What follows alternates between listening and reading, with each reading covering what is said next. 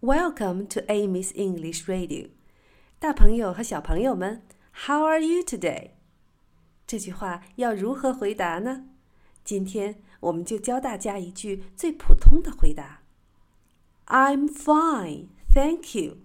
我挺好的，谢谢你。I'm fine，我挺好的。I'm fine. I'm fine. I'm fine. I'm fine.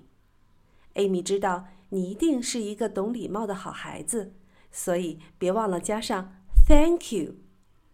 I'm fine, thank you. I'm fine, thank you. 好了，今天就到这里吧。手机那边的大朋友和小朋友们，How are you today?